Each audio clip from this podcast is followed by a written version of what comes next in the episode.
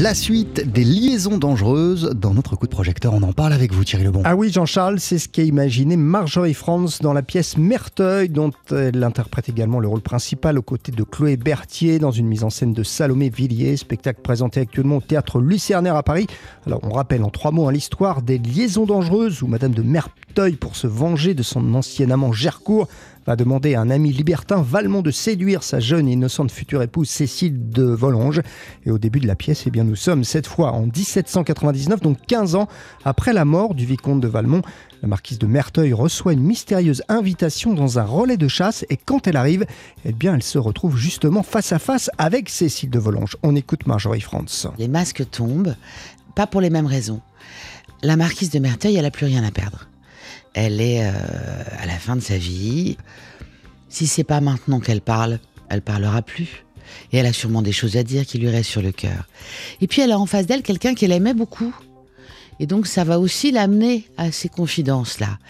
Le personnage qui est en face, Cécile de Volanges, elle, elle retient sa rage depuis 15 ans et elle a en face d'elle son bourreau un cerbère à, 14 têtes.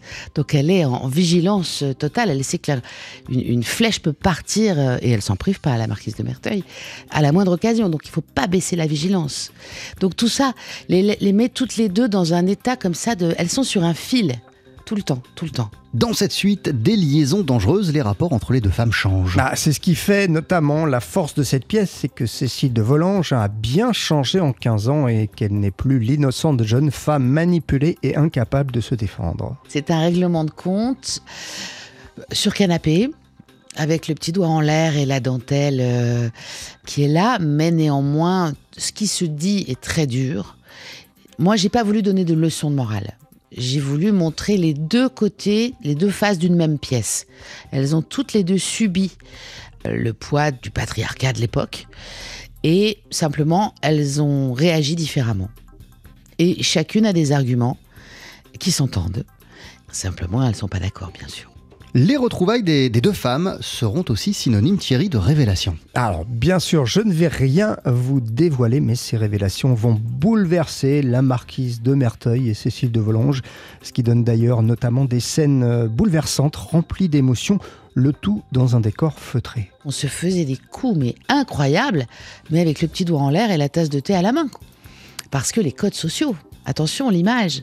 Et il y avait de ça aussi qui m'intéressait dans le sujet et comment, euh, voilà, à force de vouloir garder, et c'est ce que Merteuil arrive à ne pas faire, à force de vouloir garder une image sociale convenable, eh ben on s'empêchait de vivre.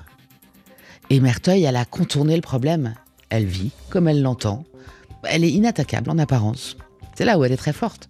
Et pour ce qui est de ce décor et de cet environnement-là, oui, on avait aussi envie de quelque chose d'un peu étouffant un peu euh, où on est. On est dans une petite boîte, euh, voilà, comme ça, close. Elle se retrouve enfermée. Ça met de la pression aussi un petit peu. Et voilà, c'était toute cette atmosphère-là qu'on voulait recréer.